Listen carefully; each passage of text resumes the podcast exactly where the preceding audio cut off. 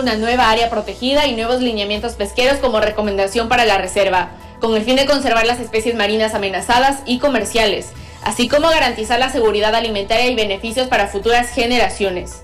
Esta investigación fue liderada por la Universidad San Francisco de Quito, junto a varios investigadores nacionales e internacionales, así como instituciones que luego de casi 11 meses de trabajo dieron sus conclusiones.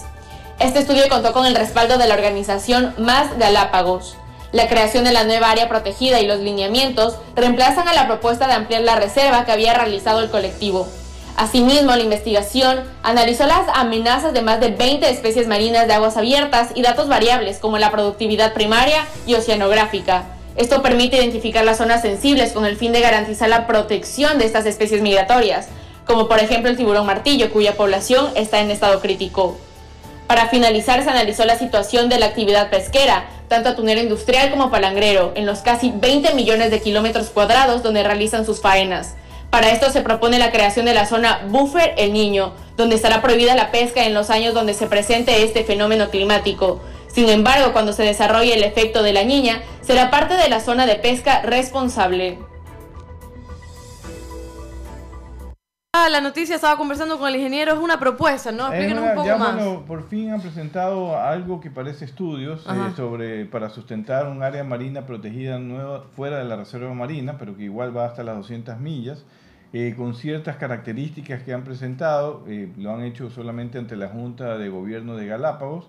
nosotros no conocemos los detalles, pensamos que lo que se presentó tiene muchas falencias todavía. Obviamente esperamos centrarnos a conversar desde el punto de vista del sector pesquero, de mantener el diálogo para, como lo ha mantenido hasta ahora, solamente que nos han dicho durante varios meses que han estado preparando los estudios, preparando los estudios y ahora lo presentaron por otro lado. Y, y lo que proponen allí realmente es ampliar la, las áreas marinas protegidas en la zona económica exclusiva de la región insular hasta las 200 millas, ¿no? dejando ciertas aperturas al, a, a la industria pesquera, pero todo eso se, debe revisar porque es un estudio hecho por una ONG que, por más respetuosa que pueda ser, no está involucrado allí las instituciones del Estado, no ha estado el Instituto de Investigación Acuícola y Pesquera, no ha estado el INOCAR, eh, no han estado participando obviamente los actores que pueden ser eh, eh, de alguna manera afectados por esta, esta propuesta. Así que falta mucho, en nuestra opinión, para poder considerarla como una propuesta definitiva. Sabemos que es un borrador de propuesta, y esperamos en las próximas semanas pues mantener eh, los diálogos que corresponden, como hemos dicho varias veces, para revisar en detalle, pues no es solamente una presentación de 20 o 30 láminas que nos, quiera, nos puede proponer todo, hay que ver los detalles científicos, hemos escuchado aquí a, expertos en el tema, en el tema de conservación, en los temas de oceanografía, en los temas de biología pesquera, de que eh, hacer este tipo de propuestas es requiere tiempo, requiere una estructura adecuada, porque estamos hablando de un ambiente muy dinámico, ¿no? los, los, cambios climáticos, como nos decía María Pilar Cornejo, nos decía justamente la semana pasada, de que esto va a causar cambios importantes y por más de que pongas una línea imaginaria, va a, va a haber un cambio en, el movimiento de las especies, sobre todo las especies altamente migratorias, como los, el dorado, los atunes, el pez espada. Entonces es probable que en esa zona eh, eh, ya no exista tanta abundancia de atún o de otras especies y esté más al sur. Eso es lo que se, se proyecta de acuerdo a los expertos en cambio climático.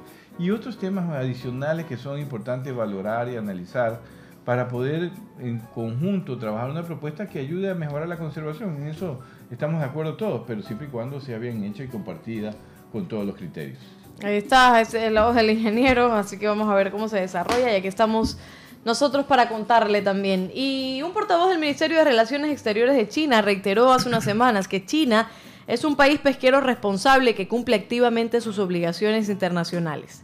Las acusaciones de Estados Unidos de que China utiliza trabajo forzado en las operaciones de pesca oceánicas son ataques y calumnias sin fundamento y maliciosos, expresó el portavoz. Wang Wenbin hizo estas declaraciones durante una conferencia de prensa en respuesta a un informe estadounidense que ataca las operaciones pesqueras de China. Wang expresó que China otorga gran importancia a la conservación basada en ciencia, en ciencia y al uso sostenible de los recursos pesqueros y que cumple activamente sus obligaciones internacionales. China trabaja activamente con la comunidad internacional para tomar medidas enérgicas contra la pesca ilegal no declarada y no reglamentada. Añadió que en el 2021 China adoptará un sistema de presentación de informes y observación para el transbordo en alta mar, con el fin de ayudar a la conservación de los recursos pesqueros. Añadió que las autoridades de China y los países pertinentes también mantienen una buena comunicación respecto al establecimiento de mecanismos bilaterales de cooperación laboral pesquera. Rechazamos los ataques y calumnias infundadas y maliciosas. Pues sí, China tiene que demostrar mucho. Eh, eh, sabemos que algunos cuestionamientos posiblemente no tienen el sustento debido, pero hay otros cuestionamientos que están, que son públicos, que son, se han evidenciado. Obviamente no son solo de China, porque a veces solo parece que es solo China que pesca, hay otros países asiáticos que también tienen problemas, Vietnam, Indonesia, Filipinas, eh, y todos han sido, han entrado en un proceso de ordenamiento y lo que se espera de China es justamente esto, ¿no? Y sobre todo transparencia en su información, que, así como todas las flotas hoy en día tienen observadores a bordo, pues también las flotas chinas tengan observadores a bordo, no solo para control, sino para generar información científica que ayude a los científicos que hacen evaluaciones de poblaciones a verificar cómo está el estado del recurso. Yo pienso que hay pasos que China todavía tiene que dar para poder eh, eh, mantenerse en el mismo nivel, el mismo estándar que están desarrollándose algunas flotas en el mundo respecto al, a la conservación, al manejo, a la ordenación, al control.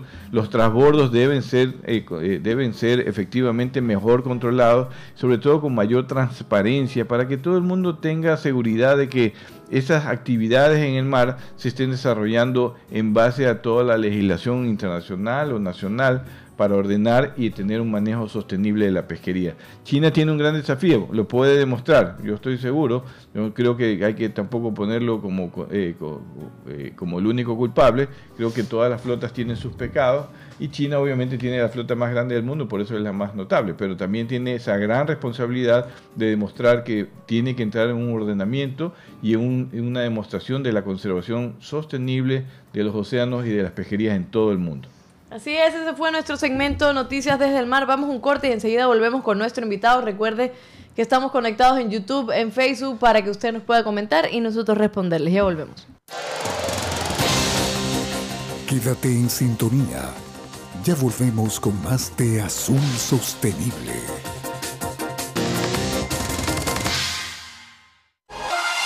En Teleradio, inicio del espacio publicitario y promocional.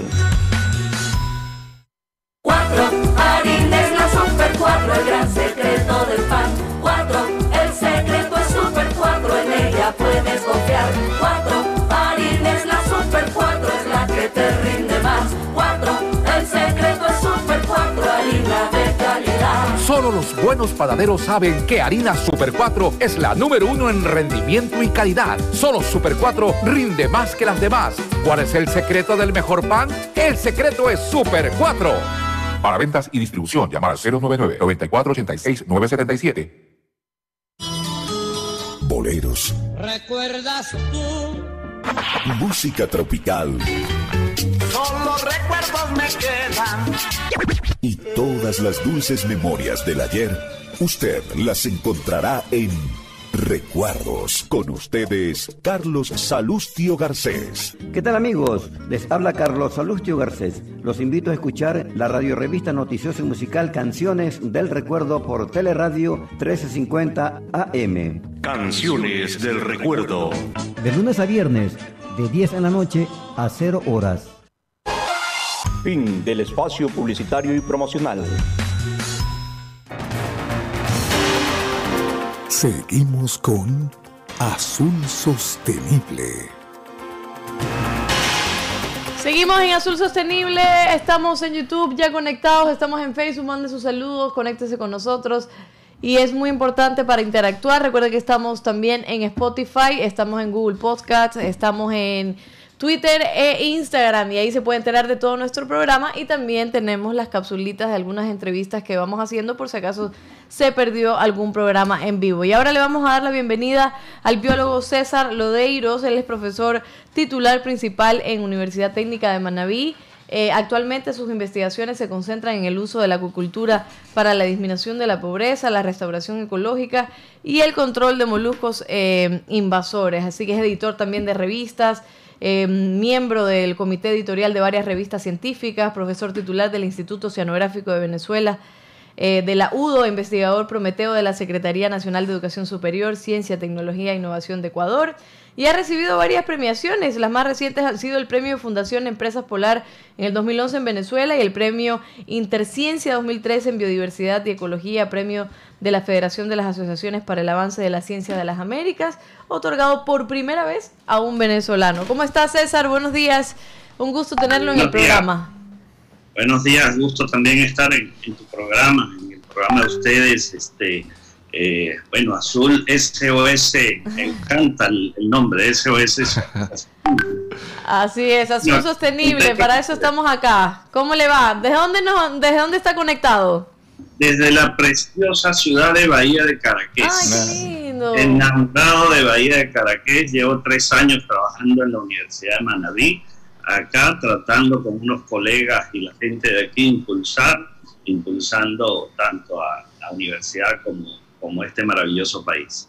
Qué lindo, a mí me encanta Bahía. Sí, saben, ¿no? Yo le he dicho que Bahía es una de mis ciudades preferidas allá en Manaví. Es, la ciudad de, mi, de, de mi abuela. Allá. Y mi madre vivió desde ahí de pequeña, así que es una ciudad que por afecto familiar y también porque es preciosa toda su zona norte de Manaví, desde San Vicente, Bahía, San Vicente hacia el norte, es una zona preciosa de Manaví, así que lo entiendo perfectamente a César que haya escogido instalarse por allá, estás en una zona preciosa de nuestro país. Y gracias por estar aquí César en esta entrevista y, por, hacer, por ser un seguidor también de Azul Sostenible.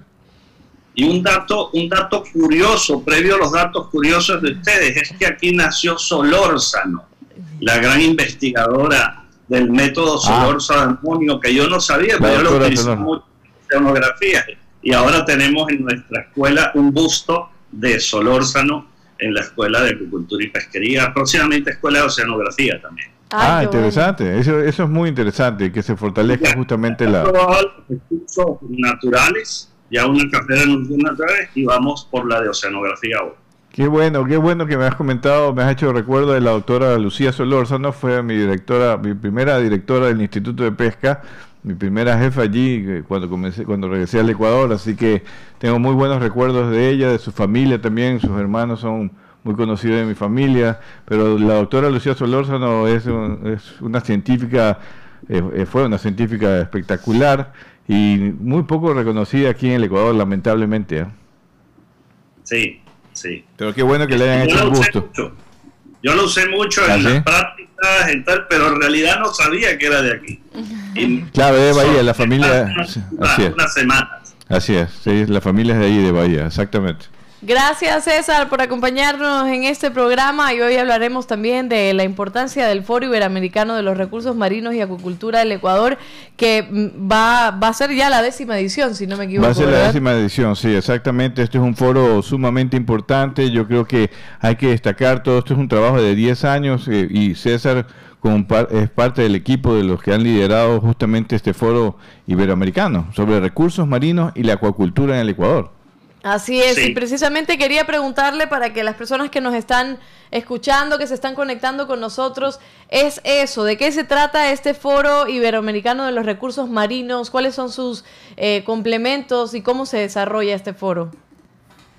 Mire, el objetivo del FIRMA, ¿no? Son las siglas, el Foro Iberoamericano de los Recursos Marinos y la Acuicultura.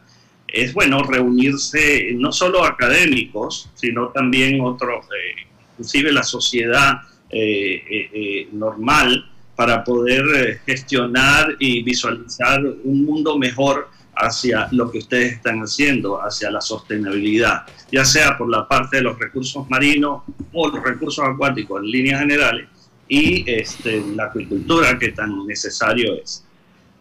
nosotros nacimos en España en el 2007 de la mano de un foro similar que hay en, Galicia, el foro, el foro de, los recursos marinos y la agricultura de las rías gallegas, con su décimo foro. Y a partir de ahí, pues fuimos a Venezuela, en Venezuela se consolidó con los 50 años de la Universidad de, de Oriente, luego se hizo en México, en Sonora, posteriormente pues en Portugal, volvió también a, España en Cádiz, estuvimos en Chile, en Ecuador lo hemos hecho dos veces, el año pasado lo hicimos aquí en la Universidad de Manabí con mucho apoyo y por lo menos eh, también este Guillermo nos acompañó ahí con una conferencia inaugural. Y ahora pues eh, se hizo también en Perú y eh, ahora pues debido a la pandemia está globalizado y lo que queremos es un poco con esto un empuje de ya tener un firma más globalizado. Perfecto, sí. Eh, yo conozco el evento, eh, tuve la grata invitación el, año pasado de participar. Eh, es un foro que trata justamente de comunicar la importancia de las ciencias marinas, de la acuicultura César, tú eres un experto en acuicultura eh, y justamente este tipo de eventos ayuda a que los estudiantes, la industria y los políticos inclusive conozcan más sobre las potencialidades que hay, no solo en Ecuador, sino en Iberoamérica, eh, porque son necesarios justamente de, informar. En el caso de la, de la acuicultura, ¿cómo ves tú la región, la región iberoamericana? ¿Qué es lo que se propone en este evento? ¿Se va a hacer alguna exposición respecto al tema? Bueno, el firme, imagínate tú, son 55 especialistas en seis días, ¿no? Y con varias mesas. Nosotros nos estamos concentrando en los, en los rubros de mayor producción, aunque tenemos mesas de diversificación de la acuicultura, mesas inclusive de, de quinodermos, de cultivo de quinodermos, que la dirige un gran amigo, colega y especialista, para mí es referente en el cultivo de quinodermos en Oloturias, que es el doctor Jorge Sonel Hosner. Así es. También, también va a estar por aquí en el programa.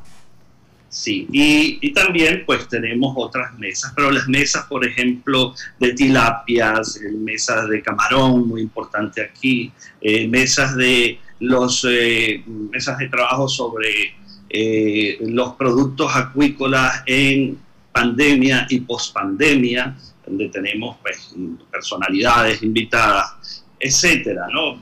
Es, global, creo que es uno de los, de los, de los programas sin igual que son más eh, eh, inclusivos eh, que existen este tipo de eventos y la inauguración pues nos las va a hacer el doctor Daniel Pauli, quien es un gran experto, yo digo que ya casi un premio Nobel o algo por el estilo, así es. Este, en, en, en, los recursos marinos. Ha pasado toda su vida eh, tratando de estudiar y administrar los recursos marinos para, para un mejor mundo. Eh, César, usted nos comentaba que bueno, son 55 especialistas, son seis días. En este 2021 la situación ha cambiado muchísimo, no solo para este tipo de eventos, sino para otro tipo de reuniones, por ejemplo, como la que hacían en, la CIAT, etcétera. O sea, ahora todo es virtual. ¿Cómo van a manejar el, tema virtual? Yo sé que es un poco, es un poco molesto también el no tener contacto con, con las personas, contacto con estos especialistas, poder hablar directamente, pero ¿cómo se han organizado de forma virtual para que no se pierda absolutamente nada y todos puedan tener su espacio? Todos, todas las mesas están pensadas en los tiempos adecuados para, para uno verlas. A veces no, no por ejemplo, el que está interesado en mesas de, de tilapias no está interesado en equinodermo o puede estar. Entonces, todas están pensadas en un tiempo adecuado, no pasar más de dos horas, por ejemplo. Eso es a través de la plataforma que ustedes están manejando ahora, que es la plataforma Zoom. Y bueno, vamos a tener moderadores para captar todas las, las preguntas y bueno, en, ese, en eso nos estamos organizando. Eh, nosotros esperamos alrededor de más de 2.000 inscritos.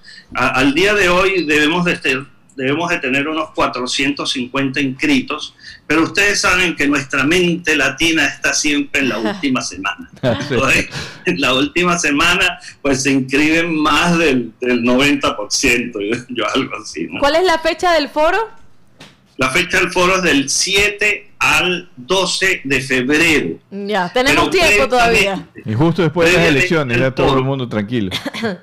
Y previamente al foro, o sea, nosotros tenemos esa, eh, bueno, la sangre académica y siempre hay eh, cursos eh, preforo, ¿no? Tenemos 21 cursos preforo mm. antes. También tenemos un concurso fotográfico, todos los trabajos van en concurso, etcétera. Vamos, vamos a hablar de eso en un ratito porque ahora sí vamos al verídico dato curioso que tenemos aquí planificado en el programa y ahora volvemos con todos estos componentes del foro que me parecen súper interesantes. Así que vamos con el dato curioso. Para la décima edición del Foro Iberoamericano de los Recursos Marinos y la Acuicultura 2021 online, hemos preparado un importante contenido y un extenso programa de actividades.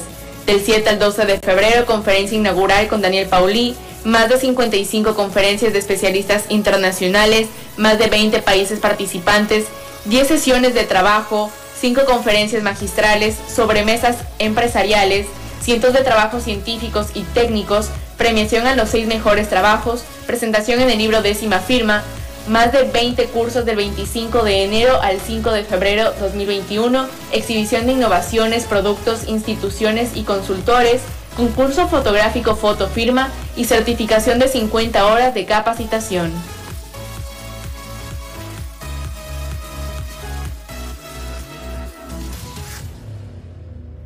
Ahí está, estamos eh, observando, bueno, más que dato curioso en la información sobre lo que estamos hablando precisamente ahora, que es el Foro Iberoamericano de los Recursos Marinos y Acuacultura del Ecuador, que se va a realizar desde el 7 al 12, ¿no? 7 al 12 de febrero. 12 o 14 dijo César. De, de febrero, César, confirme, ¿hasta el 12 o hasta el 14? Eh, si seguimos hasta el 14 mejor, pero es hasta el 12. hasta el 12. Hasta el 12 tendrán especialistas em, durante varios días. Bueno, será virtual esta vez. Pero confírmeme, ¿eh? ¿cómo es eso de, que van a tener concursos de fotografía? ¿Cómo es y cómo las personas también se pueden inscribir? Cuéntenos todo esto. Mira, todo, todo lo de las, las todo, todo que se inscriba puede, puede participar en un concurso fotográfico con fotografías alusivas a lo que son recursos marinos y acuicultura, ya sean de investigación o de cualquier otro tipo de, actividad. Eh, eh, para esto, pues vamos a nosotros, un grupo y especialistas de fotografía, vamos a elegir a tres, eh, tres, tres, ganadores y ahí se les va a dar un premio. Igual con los premios de, de los mejores trabajos científicos presentados. ¿no? Esos premios, pues normalmente estamos pensando en un teléfono celular o bien una, una, una, tableta. Pensamos una tableta, pero la gente está utilizando más los teléfonos que las tabletas. Entonces, es bueno lo que tú decías, será hasta el 14 al 12, fíjate, es, es, hasta el 12, pero el firma será infinito. Lo que queremos es que sea infinito, que la plataforma esté lista y la plataforma sea para todos, para todos. Si por ejemplo se me ocurre ahorita Jorge Sonel Hosner quiere hacer un, una, un taller, pues el taller puede ser auspiciado y, soportado por la plataforma. Tenemos un grupo, fíjate, un grupo de organizadores para el firma, que somos, somos en firma central somos unos cinco, pero hay, hay vocales, hay hasta dos, tres vocales por cada país somos un grupo de unos 60 organizadores pues, y tenemos en regiones importantes como por ejemplo Noruega, tenemos a corresponsales también que nos están ayudando no solo a difundir, sino a estar buscando pues este, eh, eh, todo este tipo de actividades, cursos e inclusive patrocinio. Mira, yo estaba pensando, porque Azul Sostenible obviamente va a estar allí también, y yo pensaba, va a estar allí pensando en el evento, pero recordé que es virtual, pero igual nos gustará estar, nos va a gustar estar allí presente y eh, haciendo un resumen de todo lo que ustedes desarrollen en esa semana, nos parece importante y bueno, y ese es nuestra, nuestro objetivo, ¿no? De informar todos estos temas importantes para el país, que se enteren, este es un foro que eh, lo conocen a nivel científico, pero nos interesa que también lo conozcan los ecuatorianos.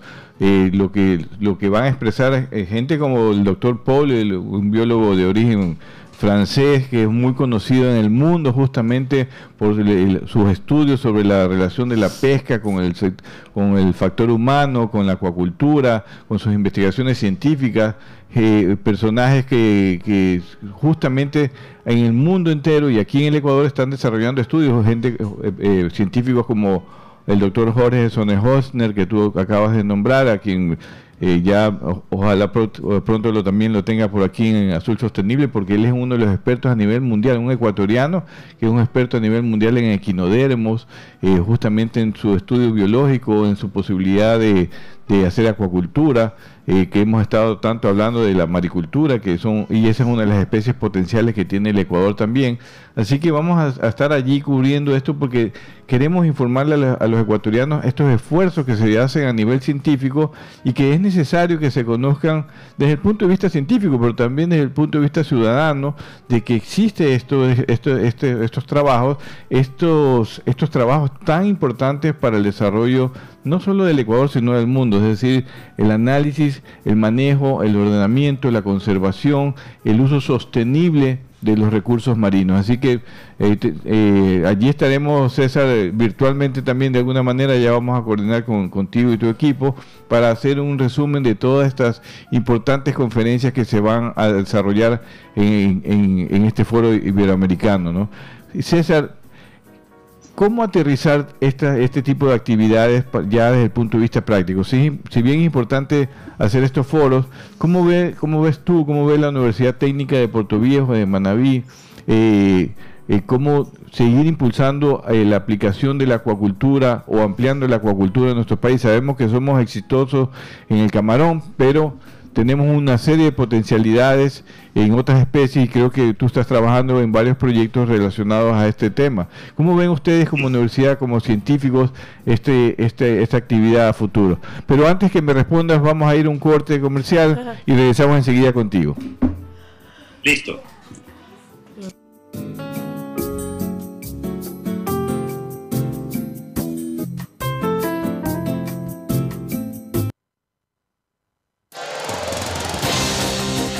Quédate en sintonía. Ya volvemos con más de Azul Sostenible.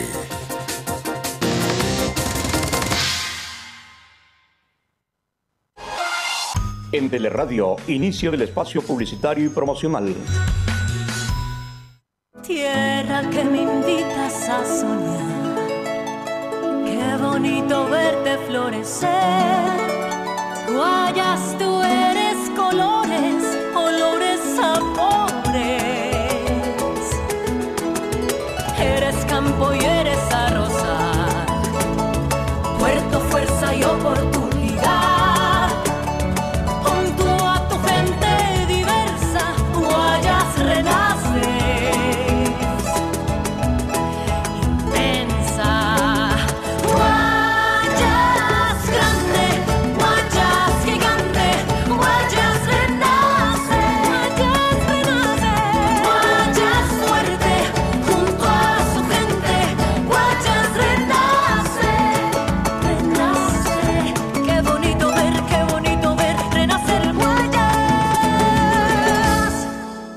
Autorización número 1910. CNE, Elecciones Generales 2021.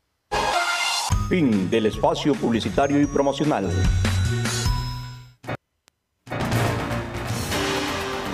Seguimos con Azul Sostenible.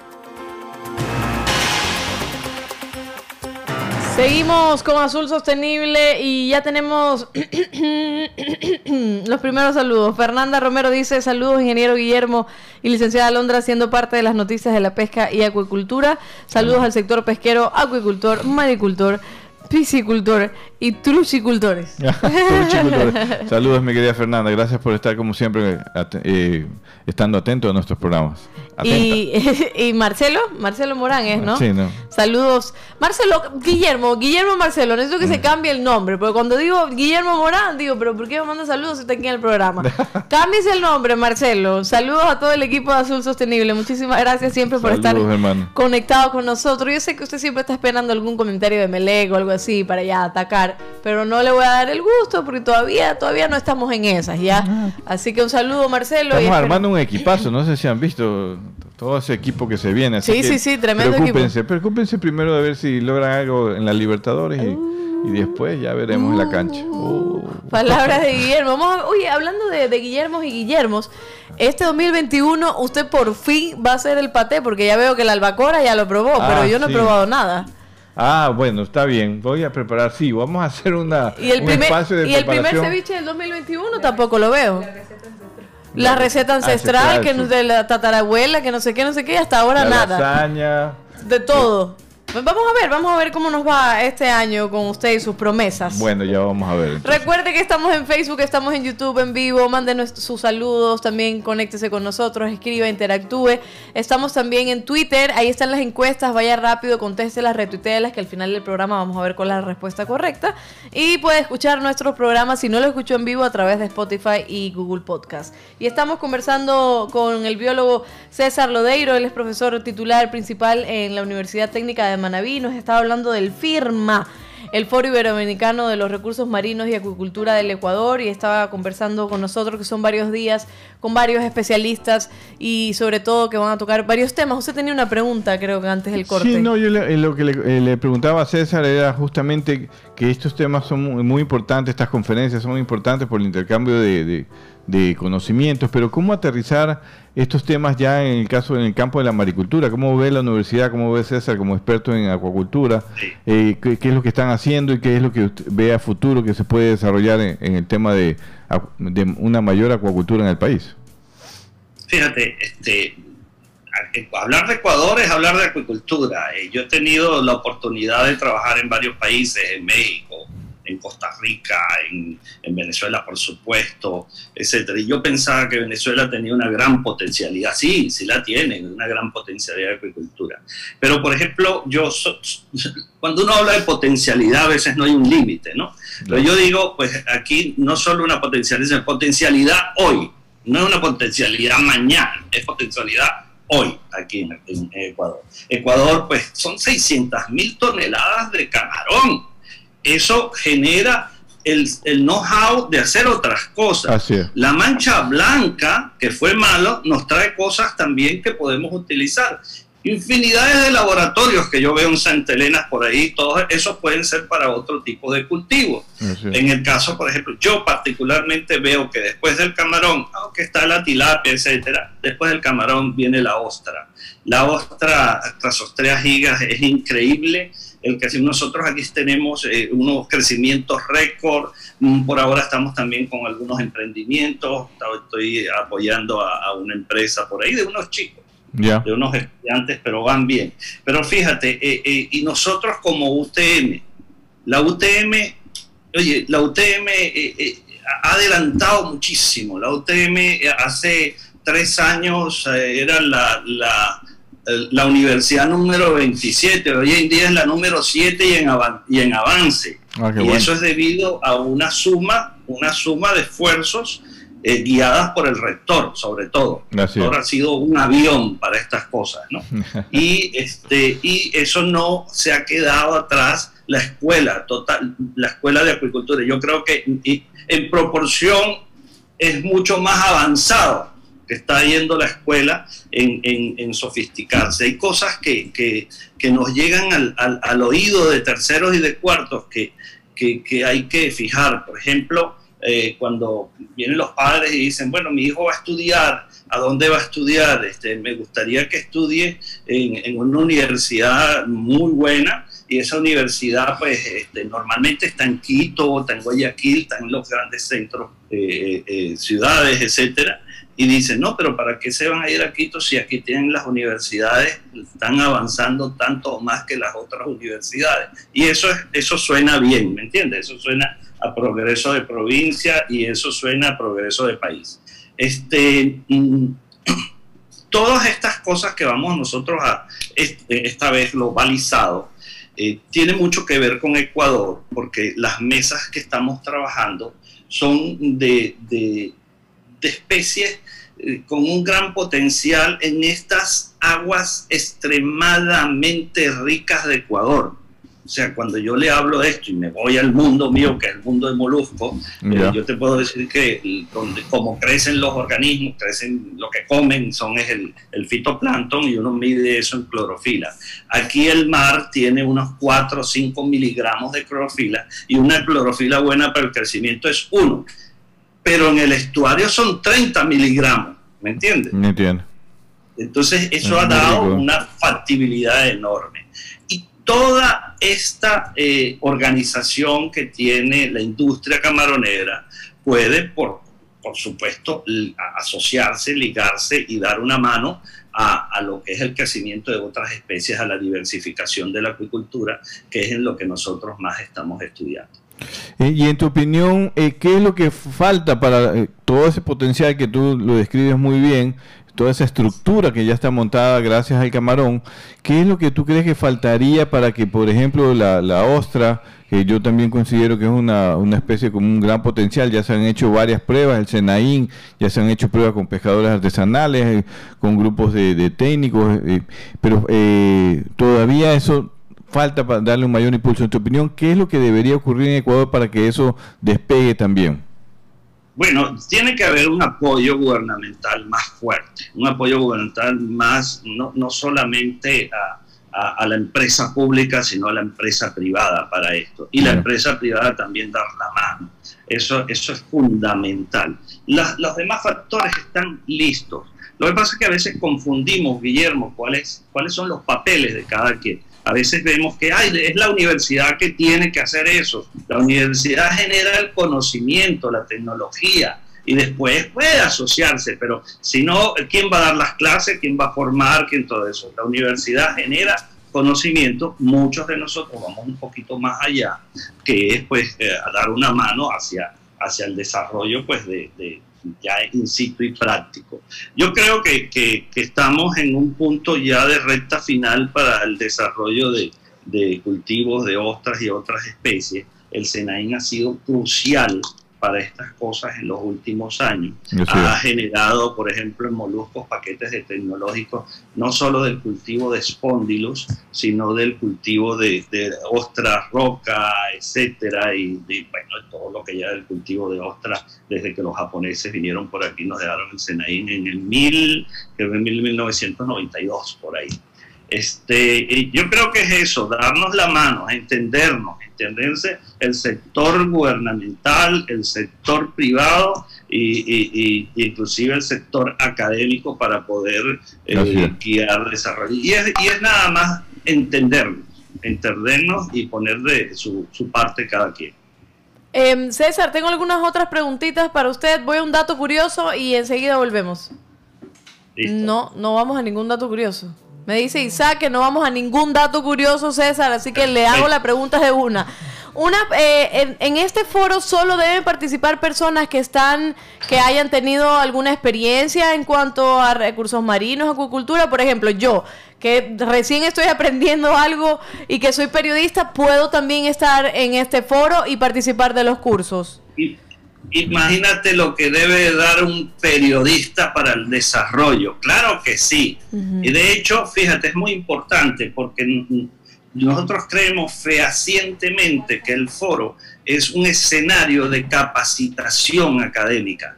Yo creo que los muchachos aquí lo han entendido en el, en el aquí en la UTM están inscribiéndose todos. Hay unos precios especiales para estudiantes, están inscribiéndose, están inscribiéndose de la UTSE, de la SPOL, se están de Machala, se están inscribiendo. Entonces, eh, eh, eh, nosotros damos un certificado de 50 horas de capacitación para todos los que vean. Porque ahí van a estar los especialistas adecuados que te van. Ahí va a estar, por ejemplo, Eugenio Yocota que tiene una empresa en, se me viene a la mente, pero te puedo agarrar cualquiera. Él tiene una empresa de, cultivo de mejillones y él es el que ha impulsado más el cultivo de mejillones en, en, en, en Chile. Y, son 200, 300 mil toneladas eh, de, cultivo de mejillón, o sea, no es nada. Entonces él va a explicar cómo se ha llegado ahí. O está Jaime Megno de Perú, que va a explicar cómo, cómo, cómo Perú se posicionó para el cultivo de, de pectínidos. Y así en Camarones está Jorge Cuellar, que es el que va a gestionar pues la, la, mesa y se va a hablar de nutrición, de las innovaciones de, de, los, de los circuitos rasos de, para, para menor gasto de, alimentación, etcétera, etcétera, etcétera. Eso pues te lleva un acúmulo de, conocimientos enormes para un periodista, una ama de casa, para saber lo que es lo que está pasando en su país. Entonces, cualquiera puede inscribirse, cualquiera que tenga ADN puede inscribirse.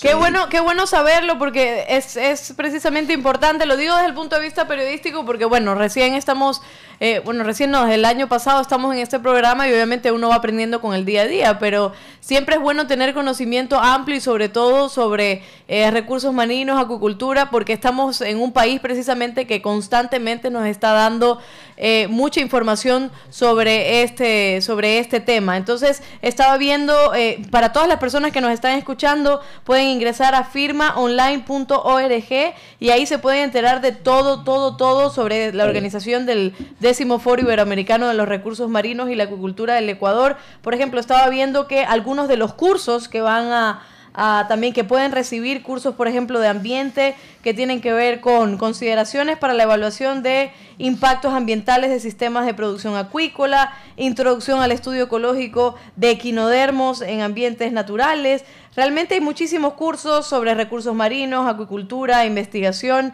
Interesantísimo que este tipo de proyectos de foros se realicen aquí en Ecuador, tan necesario porque justo hablábamos en el programa anterior eh, que se necesita mucha investigación, que se necesita mucho impulso por parte también de instituciones gubernamentales para que la investigación se desarrolle en el país y que vengan otras personas sobre y que nos pueda conversar sobre estos temas es genial. Así que no se lo pierda, es desde el 7 al 12 de febrero. Ahora sí, voy con este dato curioso que es un video precisamente sobre el Foro Iberoamericano de los Recursos Marinos y la Acuicultura del Ecuador. Ya volvemos.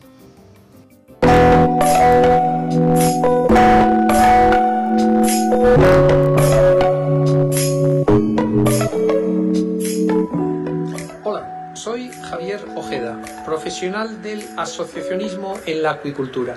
Esta actividad, la acuicultura, es eh, técnicamente compleja, que les voy a contar. También es difícil en la comercialización de sus productos, pero sobre todo es complicada su adaptación a la normativa legal.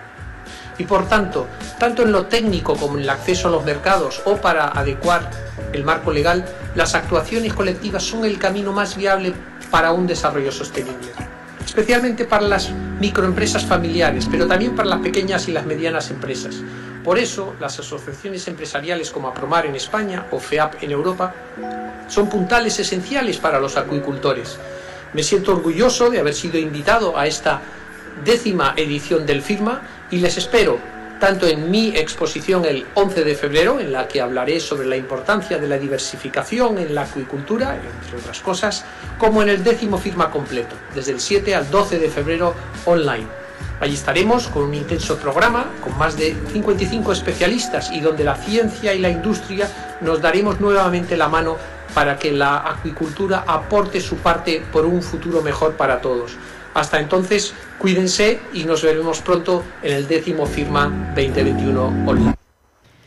Ahí están algunos de los expositores, ya lo sabes, del 7 al 12. Aquí estaba viendo, usted ingrese al firmaonline.org y ahí puede inmediatamente dice inscripción, puede ver los precios, puede obviamente tiene que llenar el formulario que le pide información básica para que pueda continuar y ser parte de esto. Puede ser estudiantes, periodistas, amas de casa, como decía em, César, pueden todos participar de este foro que nos parece interesantísimo y les van a dar obviamente un certificado digital de 50 horas de formación académica, que eso es bueno también para, para obtenerlo. Y quería, quería preguntar eh, una yo sé que son 55 especialistas que hablarán de, diversos temas, pero yo me imagino, César, que tienen también algún tema central o, algunos temas centrales.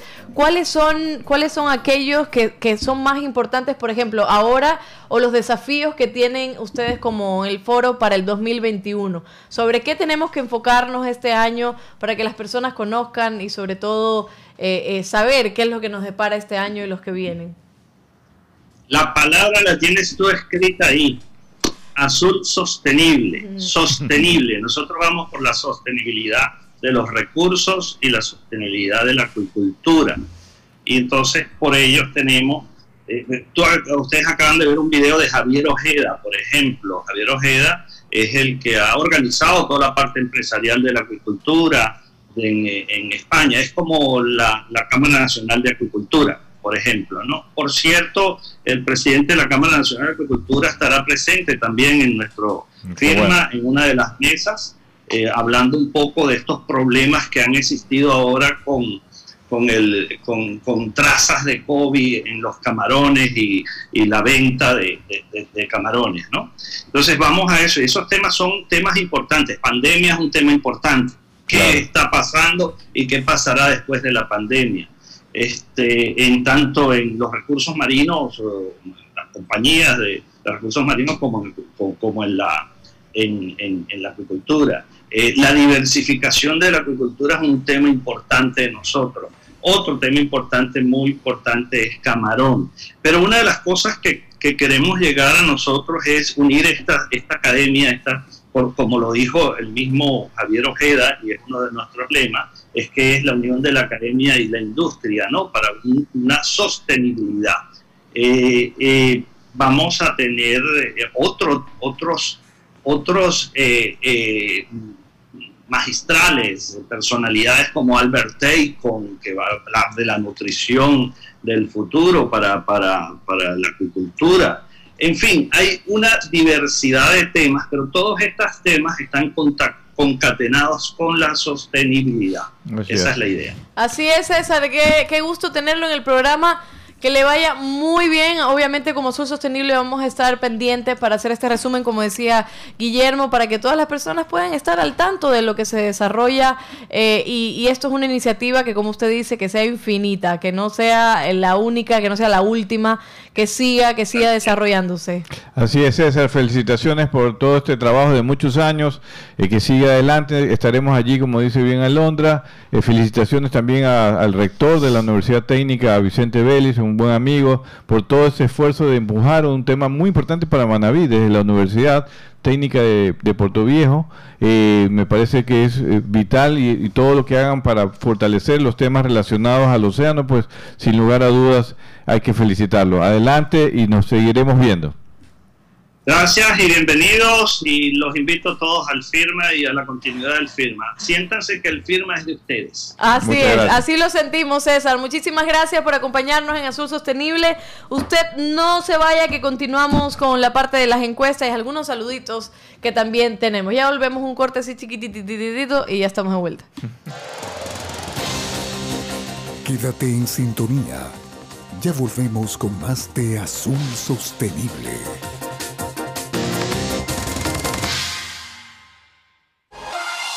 En Teleradio, inicio del espacio publicitario y promocional.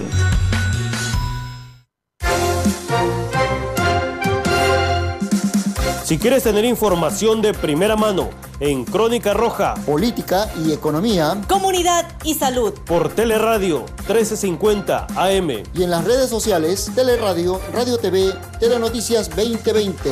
de lunes a viernes de 12 a 13 horas, bajo la dirección de Winston Taylor.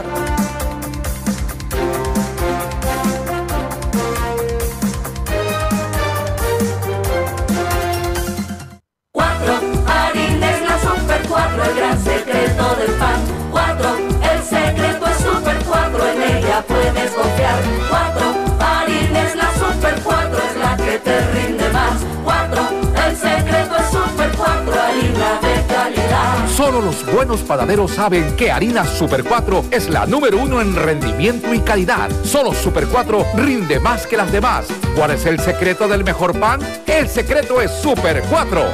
Para ventas y distribución, llamar al 099-9486-977. Fin del espacio publicitario y promocional.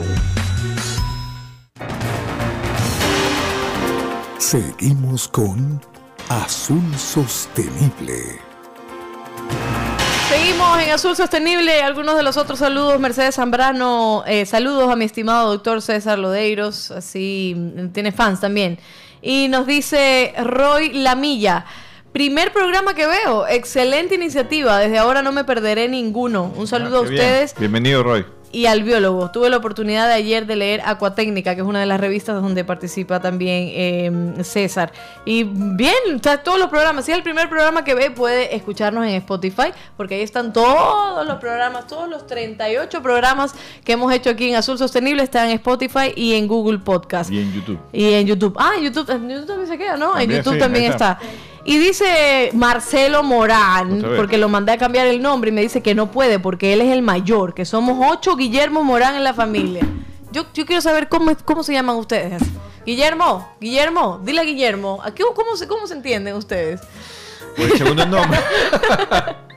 Hasta para mí es difícil, pero sí, por el segundo nombre normalmente y por los, los apodos que nos. ¿Cuál es su segundo nombre? Alejandro. Ah, ese, a, a usted le voy a decir Alejandro. Alejandro tiene como más fuerza. Pero me a- dicen Pacho en la familia, por si acaso. Pacho, ya, ya. Pero es que mejor dejemos a Guillermo como es barcelonista, dejemos a Guillermo como Guillermo y Alejandro tiene más fuerza. es que mi padre y mi abuelo se pueden resentir porque no eran barcelonistas. Chuta. Y el único barcelonista es Guillermo, es Marcelo. No, sí, por ahí creo que hay uno de los muchachos. Como que no, no. Todavía que sí. Pero ustedes son como Hay los- que reeducarlo. Hay uno, Claro. sí, el menor de todos, sí. Ya, ya. Yo se no lo invito los- a la cena de sobrinos. Navidad de este año. Yo como que lo dejo por ahí. Sí, dejémoslo Digo. No, no, Marcelo, lo queremos muchísimo. Gracias por escuchar nuestro programa y espero que usted nos invite primero a comer algo porque aquí el señor Alejandro no nos ha invitado absolutamente nada. Vamos con el tema de las encuestas en Twitter y vamos con la primera pregunta, Isaac. ¿Estamos listos? ¿En qué año fue creada la Organización Marítima Internacional? ¿1984, 1948 o 2000? 1984. 1948 es una organización muy antigua que se ocupa de la seguridad y la protección del transporte marítimo internacional, todo lo tiene que tiene que ver con la seguridad de la embarcación, de los pescadores, de los tripulantes, está eh, a nivel internacional regulada por esta importante organización y a nivel nacional por la DIRNEA, que es el ente que representa el Ecuador ante la OMI. Es muy importante este tema para la protección de los pescadores. Pero esto es en Ecuador, Organización Marítima. No, la Organización Marítima Internacional es de, de, de- todos los países. Ajá. Es como la Comisión del Atún. Ya, pero para el tema de seguridad marítima existe esto que se llama Organización Marítima Internacional, eh, OMI. Ya, entiendo. Y vamos con la Organización Meteorológica Mundial, OM. Anunció una probabilidad de este evento hasta enero 2021. ¿El niño o la niña? Te experta que ya no has escuchado varias veces. El, le- el Yo niño. no me acuerdo. El- la niña. La niña, pues.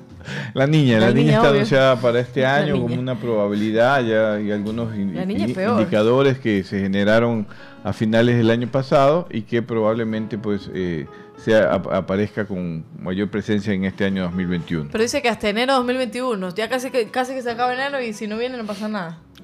No, lo que podría venir es sequía. Ay, pero la niña es peor. Que, pues la niña es como más resentida. Los dos fenómenos tienen algún impacto negativo en algunas cosas y en otras cosas tienen efectos positivos. Por ejemplo, el niño, cuando hay niño hay especies marinas como el, el- el dorado que aparece en mayor abundancia. Ah, bueno. Pero bueno. Para eso, pues, porque Por otro- ejemplo. El Foro Iberoamericano de los Recursos Marinos y la Acuicultura se llevó a cabo por primera vez en el año 2000, 2010, 2007.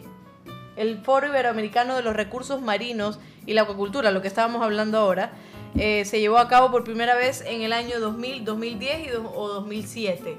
Estamos hablando que este año es el décimo foro. ¿En qué año usted cree que fue? 1900. 2010, efectivamente, hace 10 años. Este es el décimo evento que organiza eh, el equipo que hace parte de este foro iberoamericano y que hoy en día lo lleva, lo empuja la Universidad Técnica de Manabí. Así es, y la última encuesta dice, el fenómeno de El Niño se caracteriza por el ingreso de una masa superficial de agua cálida o el ingreso de una masa superficial de agua fría. La A o la B. ¿Cuántos reportajes hice de eso yo allá en Salinas hablando con los de la Marina? Y yo digo que es el agua cálida, fría. Fría. El evento del niño sí es evento de aguas frías eh, que eh, causa anomalías en las temperaturas no- normales con una mayor un mayor volumen de aguas frías que viene justamente de la corriente de el Humboldt. Así es, y ya sabe, estas son las encuestas. Recuerde que en todos nuestros programas tenemos encuestas en Twitter, así que usted nos puede seguir y contestarlas. Y al final del programa nosotros también tenemos las respuestas. Y nos vemos el día miércoles a las 13 horas con 15 minutos aquí en Teleradio 1350 con el ingeniero Alejandro Morán, Pacho, Guillermo. Ahí sí, Guillermo.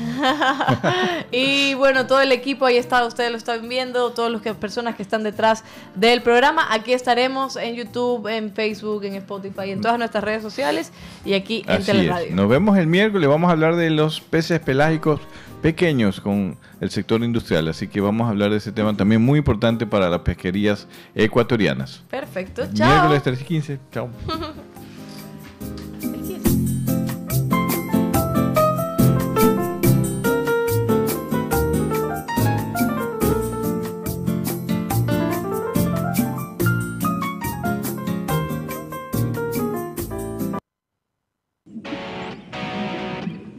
Gracias por habernos acompañado en este programa. Esperamos que te haya gustado. Encuéntranos en Facebook, Instagram o Twitter y cuéntanos qué te pareció. Hasta la próxima.